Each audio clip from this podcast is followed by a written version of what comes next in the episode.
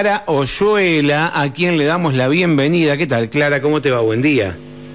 Hola, buen día, Mario, ¿cómo andás? Muy bien, gracias por atendernos, Clara. Bueno, queremos conocer un poquito acerca de esta propuesta, esta convocatoria para el jueves.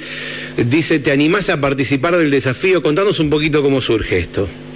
En pantallados. Em, es, es eh, un camino bastante interesante, ¿no? Porque em, esto es un, es un resultado, digamos, eh, esta convocatoria en donde se conjugan, se, una, se unen, digamos, dos trabajos que, que, veníamos haciendo en paralelo. Por un lado, mi trabajo de investigación y de, y de proceso personal como, como psicóloga, y por otro lado, el trabajo que venían haciendo el equipo de Municipios Saludables en relación a llegar este tema, ¿no? Que es el tema de eh, cómo se está, eh, digamos, cómo es que está interfiriendo, por decirlo, o cómo es que nos atraviesa nuestra relación con el celular, las redes sociales, eh, en nuestro día a día, ¿no? Eh, y cómo es que nos está influyendo muchas veces en lo que es la salud mental, la salud física y todos estos estudios que se empiezan a poner sobre la mesa eh, sobre, bueno, esto, ¿no? Cómo nos está influyendo a los seres humanos. Y sobre todo,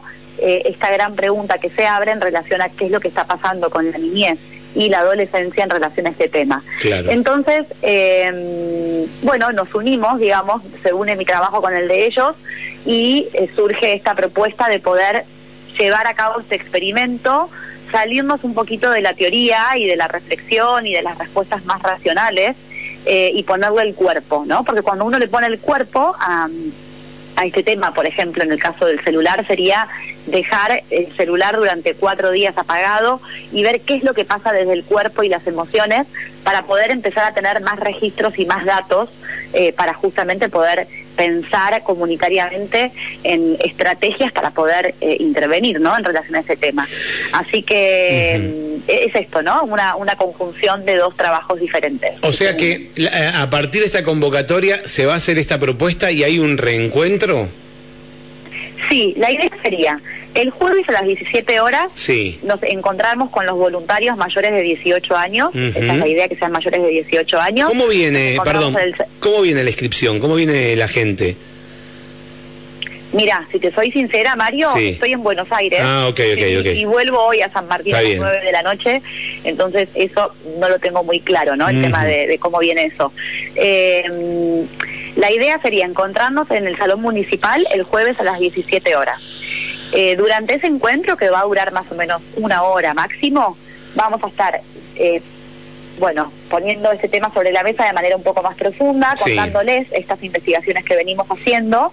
Las personas van a hacer una encuesta, va a ser bastante rápida esta encuesta por escrito, primero, eh, porque claro, es interesante ver cómo en esta, en, esta, en esta primera encuesta por escrito, las respuestas suelen ser de un tipo. Y cuando uno le pone el cuerpo al experimento, las respuestas empiezan a cambiar. Mira. ¿no? Entonces, eh, digamos, para poder tener una medición más cuantitativa, por decirlo, ¿no?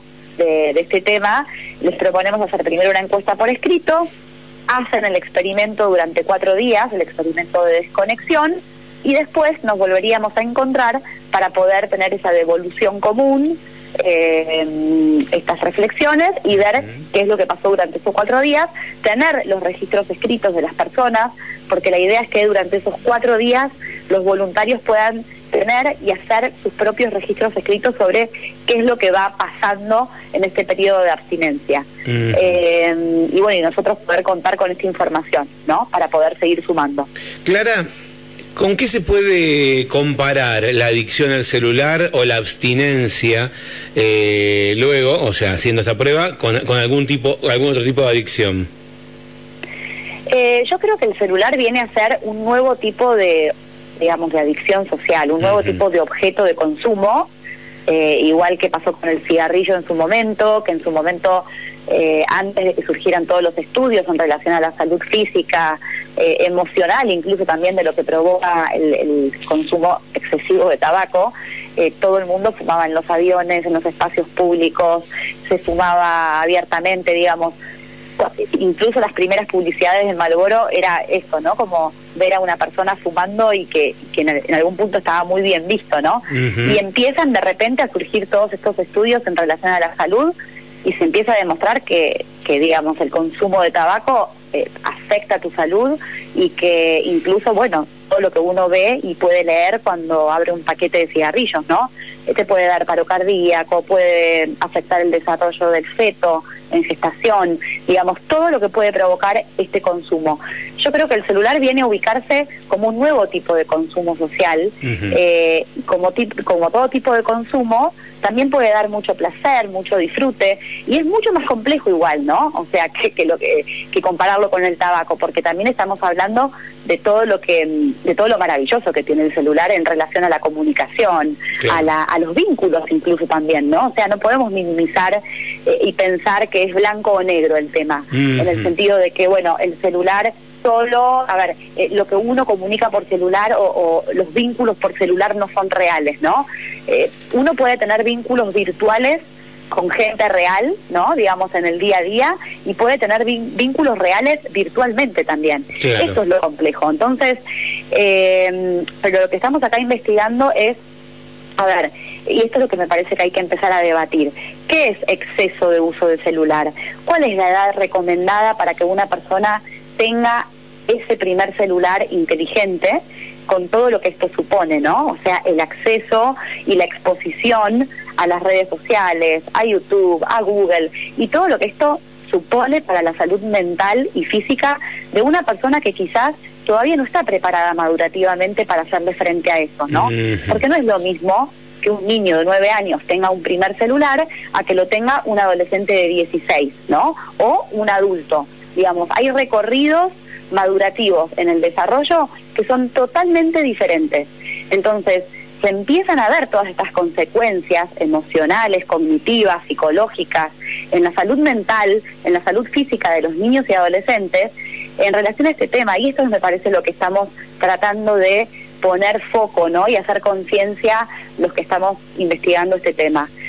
De hecho, hace poquitos días atrás, por ejemplo, el ministro de Educación de los Países Bajos eh, bueno, salió a, decir que a partir del primero de enero del 2024, en las escuelas medias de Países Bajos va a estar prohibido el uso de eh, celulares inteligentes, relojes inteligentes y iPads en las clases, ¿no? A raíz de todos los estudios científicos que empiezan a demostrar hace rato cómo está afectando la concentración entre muchísimas otras cosas de los estudiantes. Entonces, ya empiezan a suceder, que me parece súper interesante, acciones concretas a nivel gubernamentales, ¿no? Porque con la conciencia individual, puertas adentro del hogar, no sé si es suficiente para hacerle frente a este tema, que es súper complejo. Porque bueno, como decía, ¿no? O sea, es, es tan también, es tan positivo todo lo que nos puede brindar el uso del celular, que ahí es donde uno entra en ese, en ese mm, camino, por decirlo, sin salida, ¿no? Eh, así que bueno, hay, mucho, hay mucho como para analizar. Recién eh, te preguntaba, te hacía dos preguntas y una de ellas era eh, con qué la abstinencia al celular en tu análisis ¿no? y en tu estudio, ¿con qué se la puede comparar?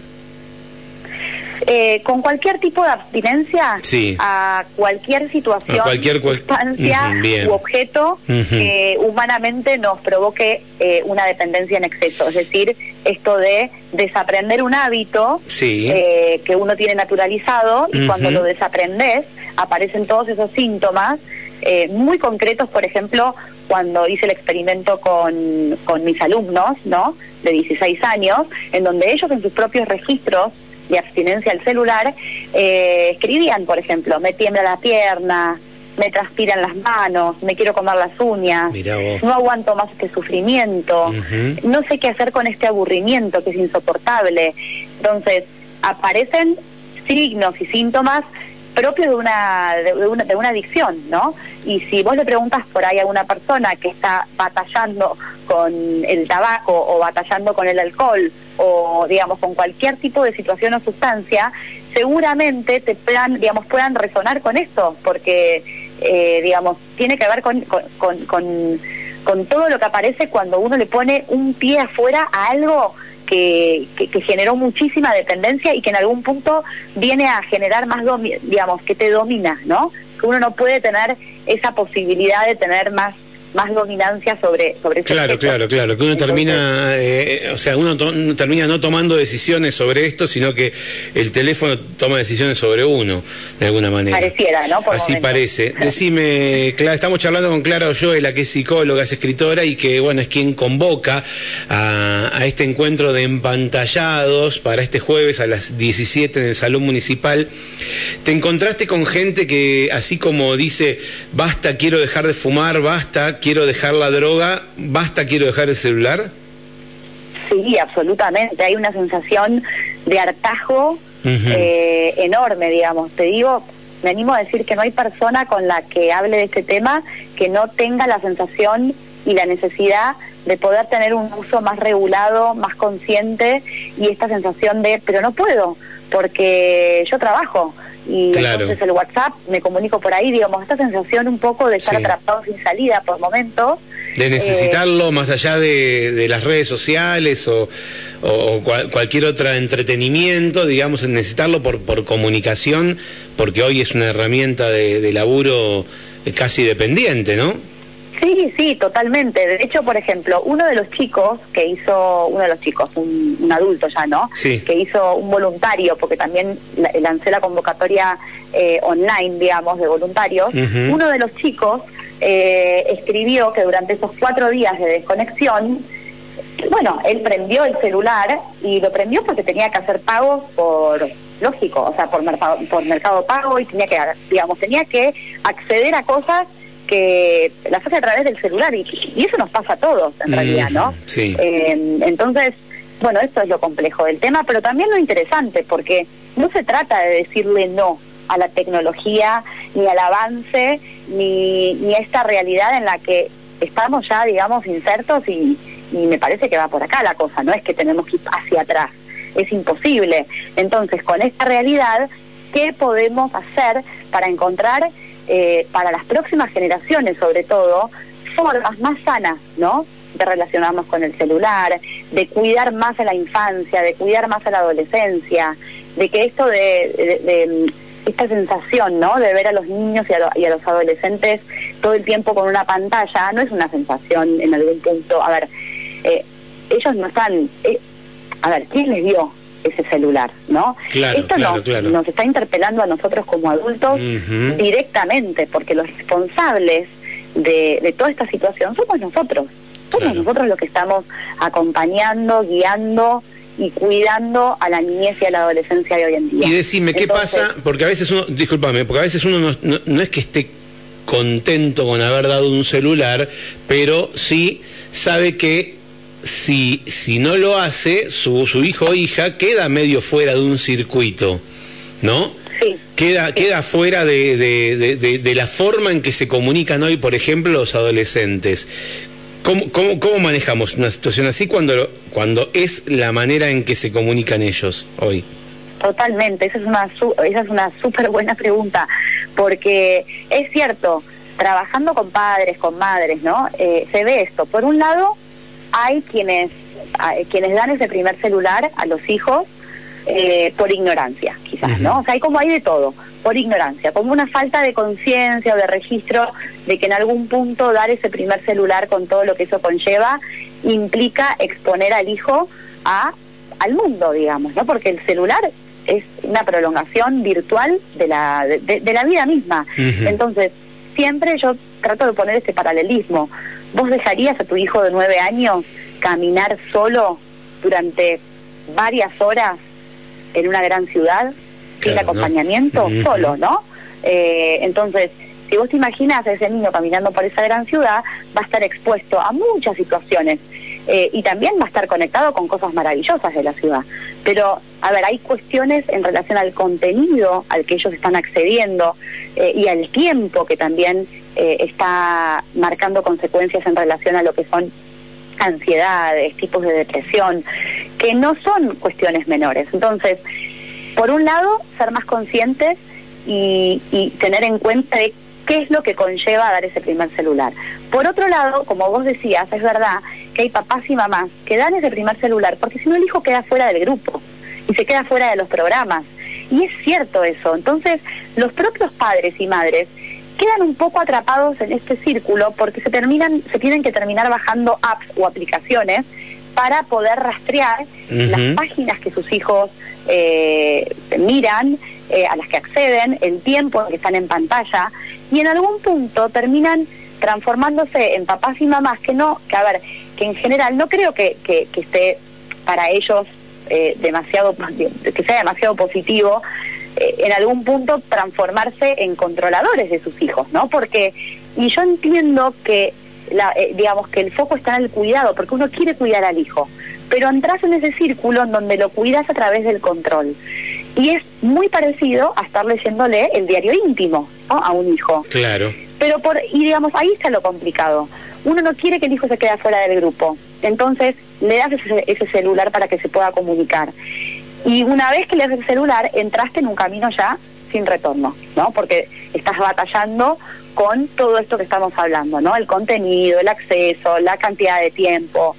Eh, hay estudios que están mostrando cómo, por ejemplo, el aumento en el consumo de pornografía a través de las redes sociales aumentó significativamente en lo que es la niñez y en la preadolescencia.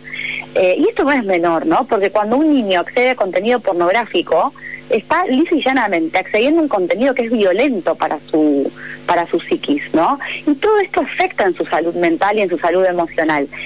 Em, yo creo que hay que animarnos a pensar en buscar estrategias y formas más creativas, ¿no? Sobre todo para lo que es la niñez porque entiendo que hay muchos niños que tienen que tener ese celular para poder estar comunicados, por ejemplo, cuando su, conozco casos, ¿no? Esto de mis papás se separaron, entonces el abogado le recomienda que el hijo tenga el celular para poder Sí, sí, para estar en contacto con los padres. Hay muchas preguntas. Sí. Eh, ¿Cómo, perdón? No, no, eso, eso, eso que vos decís, digo, para estar en contacto con alguno de los dos padres con el que no vive, sí, tal cual. Tal cual.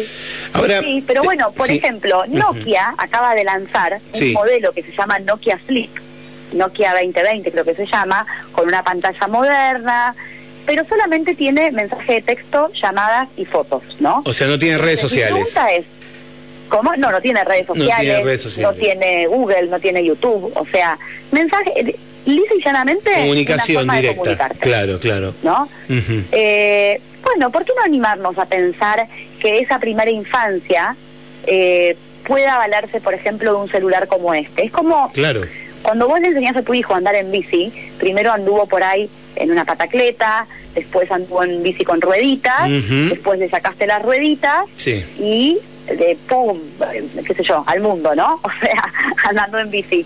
Bueno, lo mismo pienso que estaría bueno pensar en lo que es la inserción al mundo de ese primer celular. tecnología, claro. No es lo mismo para ¿no? Como, Sí, está, muy bien. Preguntas. está muy bien.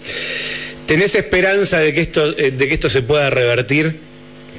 Sí, absolutamente pienso que uno siempre puede pensar en cambios más positivos y sobre todo hablarlo ya está buenísimo, me parece. O sea, porque ya, digamos, el hecho de poner ese tema sobre la mesa, debatirlo, porque hay muchas cosas para debatir, eh, pero ya el hecho de poder estar hablando y debatiendo, ya esto genera conciencia. Por lo menos en los que estamos criando. Yo tengo una hija de nueve y una de cinco. Eh, y ya poder estar hablando de esto, digamos, incluso para ellos está bueno, ¿no? Escucharnos a nosotros debatir y dejar de naturalizar este tema como que nos pasa por al lado y no nos importa. Eh, porque, bueno, ellos mismos nos están observando, nos están mirando y están diciendo que su papá y su mamá están todo el tiempo con el celular. Eh, porque esto es otro trabajo que hice en otra de las escuelas, ¿no? Los, propios niños diciendo que su papá y su mamá están todo el tiempo con el celular. Entonces, bueno, ya poder hablarlo entre nosotros, los adultos, ya es el primer paso, creo. Bien, bueno, em, ¿nos vas a contar cómo te fue? Ay, ojalá que, que, mucha gente se anime a venir, al, a, venir el jueves a las 5 de la tarde sí. al Salón Municipal, mayores de 18 años, que se animen a ese a ese desafío de desconexión que va a ser durante cuatro días completos. Vos le vas a plantear eh, cuatro días de desconexión, van a tener que y van a tener que ir anotando cosas durante esos días. Sí, claro. La idea es que tengan estos registros escritos, cada uno a su forma, eh, para poder también tener esta esta, mm, sí, digamos, el registro, ¿no? De que, que aparece en esos cuatro días.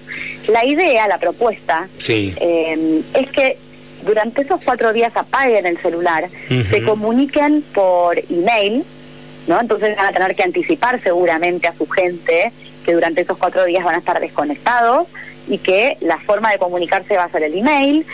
En algunos casos de gente que está interesada en hacerlo y sin embargo por ahí hay un día específico que se les complica muchísimo estar totalmente desconectados. Entonces, en algunos casos, obviamente, se abre la posibilidad a otras formas de comunicar. Por ejemplo, bueno, prende el celular, hace la llamada o hace un mensaje de texto. Pero la idea, como el ideal de desconexión de la propuesta, es que apaguen el celular, lo ponen en un cajón durante cuatro días, se comunican por email, pueden usar televisión, pueden usar eh, computadora. ¿Y el WhatsApp web? Las redes sociales. ¿Se puede usar el WhatsApp web? No. No, no, pregunto porque acá me dicen, escucha, te leo un mensaje. Me encantaría poder prenderme el desafío, pero mi hija va al cerro y todo es por WhatsApp, me dicen. Claro. Entonces. Bueno, en ese caso, por ejemplo. Sí. Eh, en ese caso, en esos casos particulares que son que son súper interesantes, porque es esto, eso ya también te da información, ¿no? O sea, el hecho de no me puedo desconectar porque mi hija está en el cerro y es una cuestión de seguridad, claro. ¿no? Entonces, en esos casos de personas que están interesados en hacerlo, pero tienen alguna situación como esas, pueden venir y se le busca la forma de encontrar un, una desconexión a su medida, digamos, ¿no? Bien. Porque igualmente, igualmente la, la desconexión a la medida de cada uno, digamos, que se puede ir viendo ahí en ese momento, eh, igualmente te deja huella. O sea, y esto aparece en los registros escritos de algunos voluntarios que apagaron absolutamente durante cuatro días el celular y apareció algo, ¿no? Eh, algo particular ahí escrito, y de los que y algunos que no pudieron desconectarse durante cuatro días, pero lo hicieron ahí como a medias, ¿no? O sea, no usaron redes sociales durante esos cuatro días, no leyeron las noticias de, los diarios, por ejemplo, porque esa también es otra consigna, no leer los diarios durante cuatro días. Entonces, pero por ahí tuvieron esa llamada, usaron el WhatsApp, pero bueno, algo igual aparece de ese periodo de abstinencia.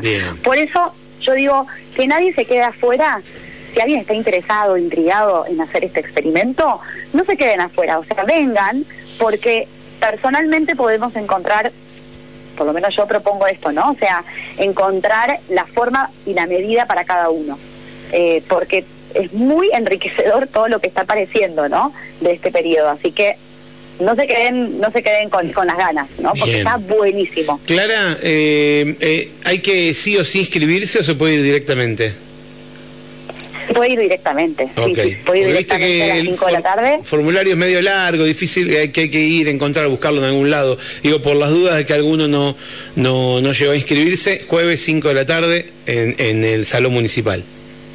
Sí, exactamente.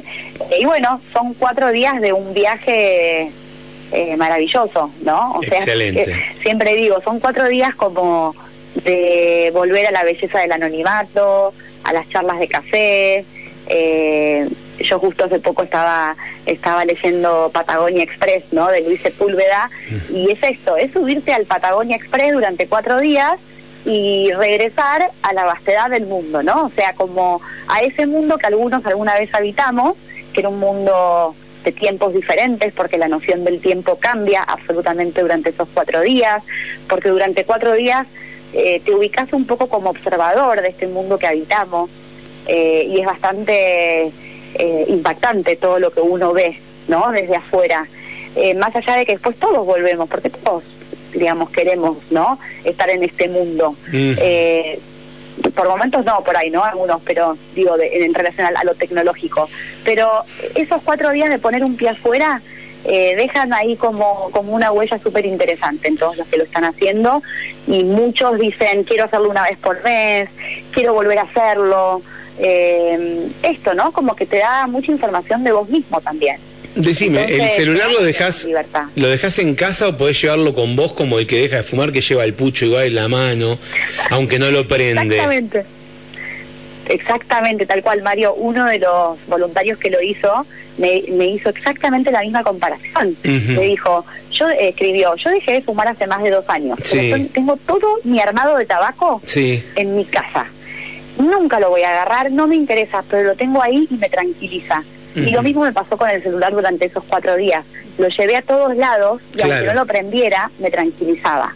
Entonces, mirá qué interesante también, ¿no? O sea, aunque no lo prendes, te tranquiliza. Y yo acá pongo esto en comparación con con estos primeros momentos del desarrollo de un bebé o de un niño cuando en la primera infancia, en donde hablamos de lo que son los objetos de transición, o sea, cuando un niño se, empieza a independizar de a poquito de su cuidador, de su mamá o de su papá, y pone ese primer pie en el mundo, en el jardín de infantes, por ejemplo, es muy común verlo con una mantita, con un peluche, ¿no? Como este objeto de transición que lo ayuda a reducir la angustia de separación, la ansiedad, ¿no? Como la pérdida en el fondo. Y yo pensaba, wow, qué loco, porque lo que nos está pasando con el celular es muy parecido a lo que le pasa a un niño en esa primera infancia de, de tiempos de separación de su papá o su mamá. Es decir, acá hay algo mucho más profundo para analizar en relación a qué pasa que nos tranquiliza el objeto eh, en, sí mismo, ¿no? O sea, y todo lo que significa simbólicamente eh, el objeto celular adentro de nuestro pantalón, que aunque no lo prendamos, nos reduce este estado de ansiedad y de angustia de separación, y que en el fondo, para mí es como muy dolinesco esto, ¿no? Como esto que plantea Dolina todo el tiempo de, bueno, en el fondo todo se remite y siempre a nuestra relación con la muerte, es decir, con lo incontrolable y inevitable de esto que nos pasa como seres humanos, de recorrer una vida que sabemos que en el fondo hay algo que uno nunca va a poder controlar y evitar. Y, el celular provoca esto, ¿no? Como mucha sensación de control.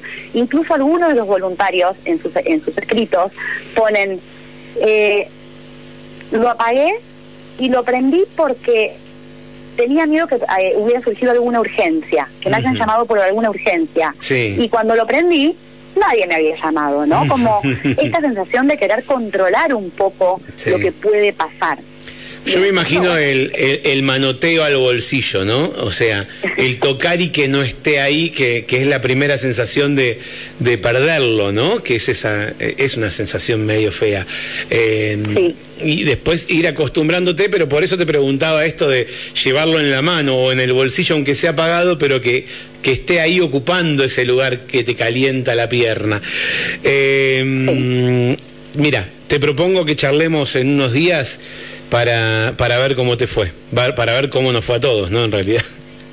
Dale, dale, sí, sí, me parece buenísimo. Ojalá que vengan, que vengan, que vengan, bueno, los que, los que los que tengan interés. la cantidad que, Totalmente. Eh, pero bueno, todo suma, la verdad que todo suma a, esta investigación y, y, bueno, y la idea es esto, ¿no? O sea, en San Martín de los Andes, desde Municipio Saludable, generar acciones concretas para la comunidad en relación a este tema, ponerlo sobre la mesa, seguir debatiendo, que en las mismas escuelas se, se pueda debatir, se pueda reflexionar y se puedan encontrar formas de cuidar a los niños y adolescentes eh, y no dar por sentado que, bueno, eh, ah, bueno, pero esto es parte de nuestro mundo, es la realidad de ellos. No, no, no. O sea, podemos encontrar un mundo y una realidad mucho más sana para ellos, pero esto también depende de nosotros, ¿no? Eh, de acciones concretas y de formas de reflexionar sobre este tema. Así que, eh, bueno, hacia ahí vamos. Muy bien, te agradezco mucho tu tiempo, Clara, y estamos en contacto. Dale, Mario, un beso grande. Un beso grande, hasta siempre. Bueno, allí la escuchaste, psicóloga y escritora Clara Oyuela. Bueno, ella propone empantallados a participar del desafío. Te invita este jueves, 5 de la tarde, Salón Municipal. Tenés que dejar cuatro días el celular, o sea, del jueves al otro lunes y analizar, escribir, ver qué te pasa. ¿Te animás el fin de semana a dejar el celular?